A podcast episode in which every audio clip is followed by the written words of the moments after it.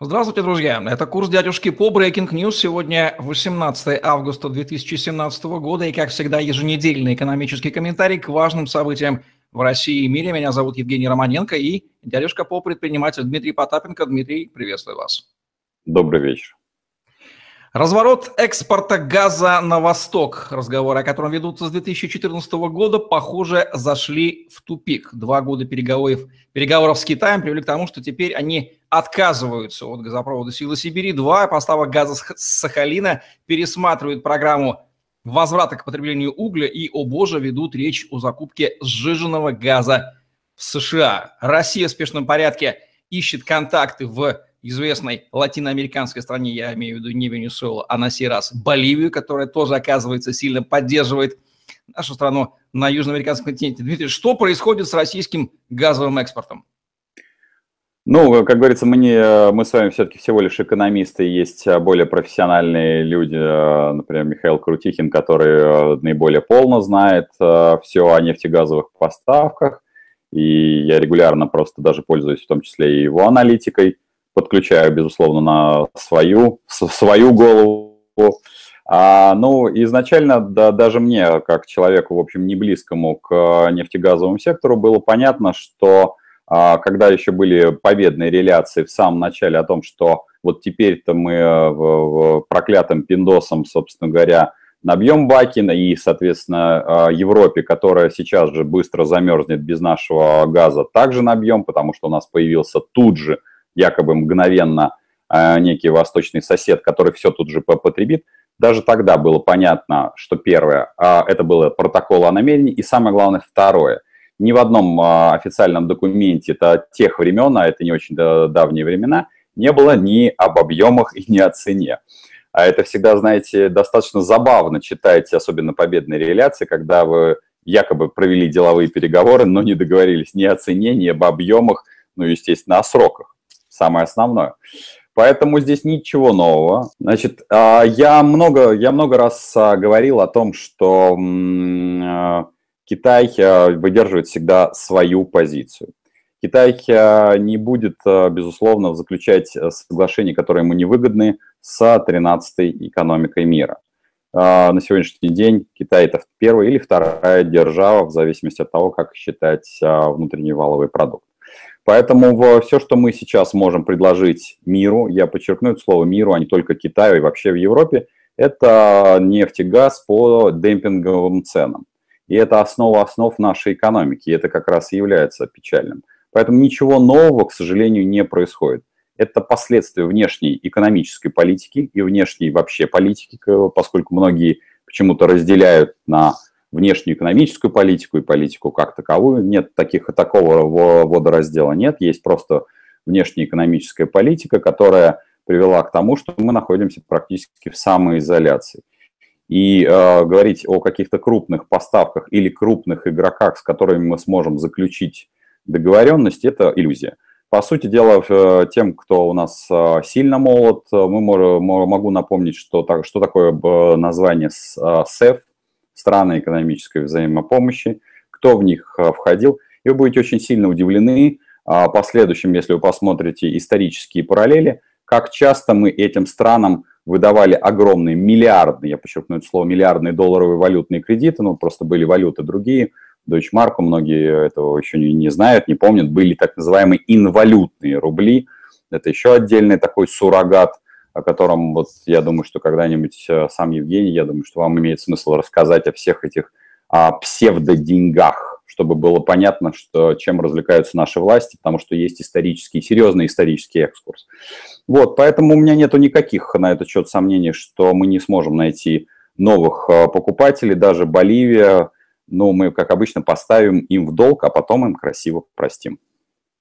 Второй не менее любопытный для экономического аналитика страны российского газового экспорта и торговли газом является очень интересная зависимость доходов руководства компании «Газпром» от результатов работы.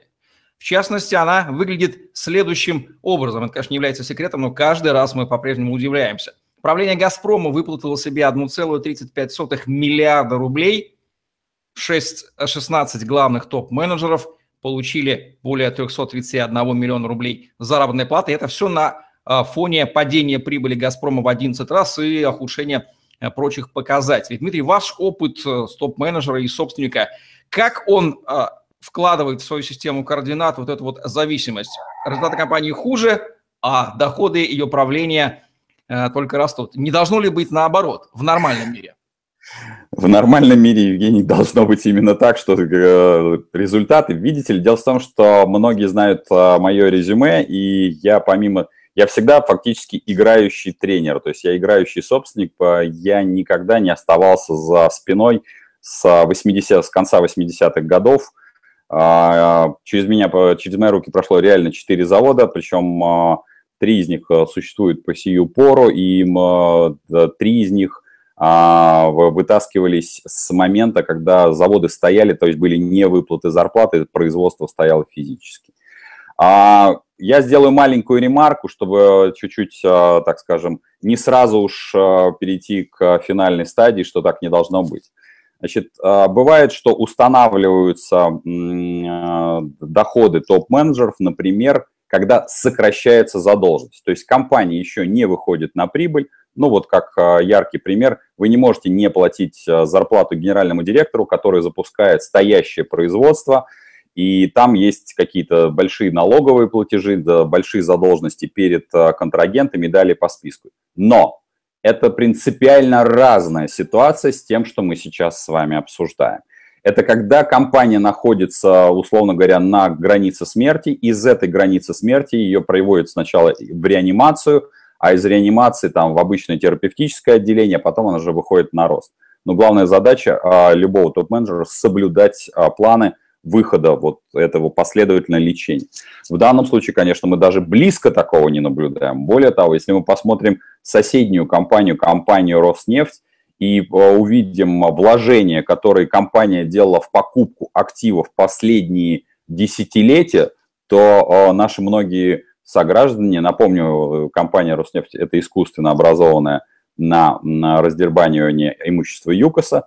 А она стоит сейчас дешевле, чем вложенные деньги. Ну, для обычного нашего гражданина он должен представить, что он давал из года в год, например, по тысяче рублей по некую компанию, некому управляющему, государственному, как он считал, а, такому очень ответственному. У нас было там очень много ответственных а, государственников. А потом оказалось, что Мало того, что компания там, за 10 лет, которым по 1000 рублей вкладывала, стоит не 10 тысяч рублей, она стоит минус. Более того, если кто не забыл, значит, по уровню капитализации. Совсем недавно, ну, вернее, даже уже достаточно давно, в прошлом году, компания Apple чисто случайно в капитализации потеряла «Газпром». Шла-шла и потеряла. Ну, там были свои причины на то. И, как вы видите, Apple не обвалился. Я просто хочу сказать, что наше народное достояние, да и вообще вся капитализация нашего корпоративного сектора или около государственного, она настолько незначительна, что, в общем, компания Apple, да, побольше будет. Я, мне кажется, что компания Apple не, не покрывает Россию с точки зрения капитализации на не очень большое количество процентов. И как раз любопытствующие, которые будут под э, данным видео а, искать циферки, могут увидеть, что, в общем, по сути дела, Россия вся стоит чуть-чуть больше Apple. Поэтому закономерное абсолютно их поведение. Это, конечно, безобразие, и так не должно быть в компаниях частных. Напомню, что называть э, компанию «Газпром» или вообще эти компании государственными не существует государственных денег, существуют деньги налогоплательщиков. Милые мои хорошие, именно так вашими деньгами – последние десятилетия распоряжаются те, кого вы называете государственными менеджерами. Ну, если вас это удовлетворяет, наверное, не стоит даже смотреть наши видео. Мы тут такую гадость наговорим на этот счет. Капитализация российских компаний продолжает наносить удары и по российской пенсионной системе, которую мы не устаем поминать, даже не упоминать, а поминать в регулярном наших выпусках. НПФ России, негосударственные пенсионные фонды, которые завязаны своими активами на российский же фондовый рынок, искупавшие акции компаний российских же в конце 2016 года, испытали закономерное огромное снижение стоимости активов в ряде до 20% в связи с падением индекса МВБ за последние полгода. Как минимум 5 НПФ, сообщается, сработали в минус, и деваться с подводной лодки некуда, потому что они не могут инвестировать в другие финансовые инструменты. Что это означает для российской пенсионной системы? Очередная крышка, очередной гость в крышку гроба или что-то а, другое можно извлечь из этого факта? А, к сожалению, да, наши НПФ а, действуют действительно по тем а, а, драконовским а, условиям, которые им установлены. А, сразу могу сказать, что я планомерно, как человек, идущий к пенсии а, осознанно, я готовлюсь к пенсии. Я использую этот инструмент негосударственные пенсионные фонды. То есть часть моих доходов переводится в...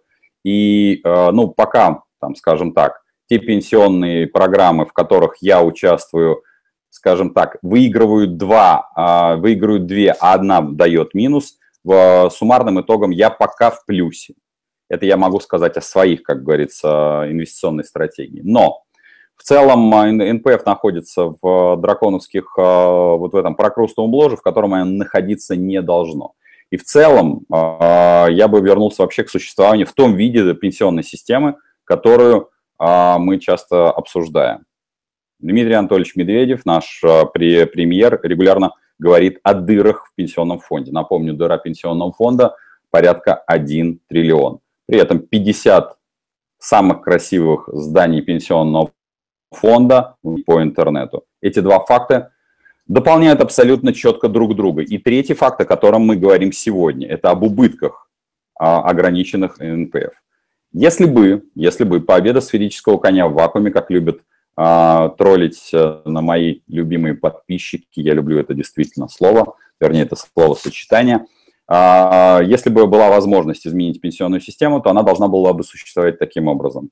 Гражданин должен получать все, практически 100%, может быть, за редким исключением, 100% заработной платы на руки. Потому что, напомню, сейчас он теряет практически половину этой заработной платы, отдавая в неясные как бы государственные руки. Напомню, не в государственные руки вы отдаете, а конкретного менеджера, у которого растут дачи, шубохранилища, охрана и жены летают на самолетах. Поэтому вот отдавая свои э, кровные, вы отдаете их в чьи-то бриллианты. После этого гражданин должен иметь возможность воспользоваться негосударственным пенсионным фондом или государственным, если таковой будет э, создан. На мой взгляд, лучше оставить это все в частной ситуации и в частном распоряжении гражданина. И, э, соответственно, сделать из этого бизнес. А дальше а, негосударственный пенсионный фонд выбирает ту стратегию, которая близка гражданину. Может быть, он будет инвестировать в российские бумаги, если таковые есть. Может быть, в западные бумаги. Может быть, это будут какие-то там депозитарные расписки но это будет выбор гражданина и выбор негосударственного пенсионного фонда. На сегодняшний день прокрустовая ложа ставит э, пенсионные фонды в э, очень жесткие рамки, которые, в общем, приведут к тому, что, скорее всего, с течением времени, ну, по достижению меня пенсионного возраста, а напомню, что я думаю, что я э, попаду под э, тот каток, когда мой пенсионный возраст будет увеличен прямо в процессе выхода меня на пенсии, то есть с 60 до 65, я думаю, что моя инвестиционная стратегия сыграет э, в минус э, в рамках российских негосударственных пенсионных фондов. Тем не менее, я эту историю продолжу именно по причине того, что я хочу посмотреть, как все-таки меня обманут. В очередной раз, так же, как и программу софинансирования, о которой я говорил ранее, я в нее продолжу играть, но очень хочется, соответственно, чтобы у нас был повод за не очень дорого обсудить и программу софинансирования, которая должна очень скоро, скорее всего, с каким-нибудь медным тазом и большим грохотом накрыться. Сообщается о рекордных темпах падения роста промышленного производства за июль, более чем втрое по итогам месяца объем производства той части экономики, которая не сидит на нефтегазовой трубе, упали на 0,8% в годовом выражении. Видите, как человек, знающий, что происходит в реальном, не нефтегазовом секторе экономики, изнутри, общаясь с огромным количеством предприятий, что там на самом деле происходит? Он вообще в России существует? А, к сожалению, промышленники испытывают колоссальное давление. В первую, конечно, очередь это давление по двух ударов, я бы сказал бы. Первое – это невозможность взять а, кредиты. Причем сейчас даже вопрос зачастую я поднимаю и много раз поднимали в наших видео не по ставкам, а вопрос по документам, потому что нужно фактически сдать анализы из задницы, чтобы получить кредиты. И причем эти анализы должны сдать дети до седьмого коления, вот только в этом до коления, колена. А, только в этом случае, соответственно, да, да, вам выдадут кредит. Ставки запредельные. Ну и, безусловно, это, конечно, давление фискальных органов – налоговые службы начинают проверять предприятие, когда оно еще даже не построено. А третий еще удар, который мы немногие не видим, это, конечно, э, я бы их разделил бы на два удара. Один послабее, другой посильнее. Это отсутствие квалифицированных а, низовых кадров, то есть так называемых синих воротничков. Практически с кем бы я ни сталкивался, вот вчера на программе у меня были ребята, которые, русский американец, которые производят микрофоны в единичном случае. Я начал расспрашивать их о возрасте токарей и возрасте э, слесарей, которые у них работают на а, предприятии, на их маленьком, можно сказать, там самозанятом таком предприятии. Но это возраст фактически старше моего. И это происходит сплошь и рядом. То есть синих воротничков найти токаря или сварщика высокой квалификации – а младше 35 или э, там хотя бы 35-40 нет такой возможности. Их просто не готовят. Это первое. И второе, конечно, отсутствие высокоточного оборудования. Потому что даже встречаясь в том числе и с промышленниками, которые занимаются и оборонкой, и не оборонкой, я вижу, что они вынуждены, я подчеркну это слово, вынуждены скупать э, бэушные станки э, с бывшего постсоветского пространства. Ярким примером может являться один из э, известных э, Facebook контактов, где, где пиар-служба ведет Кубань Желдормаш.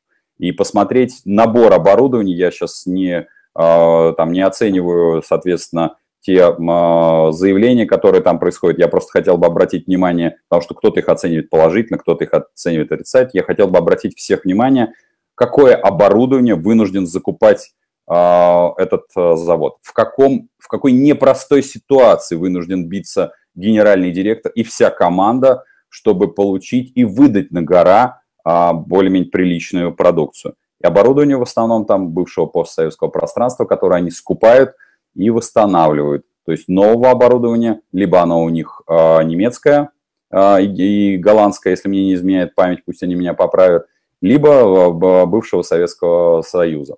И это вот четыре такие мощнейшие удара, которые на самом деле а, приводят к тому, о чем мы говорили. Поэтому падение промышленного производства – это абсолютно стратегический просчет экономической политики сегодняшнего правительства и властей.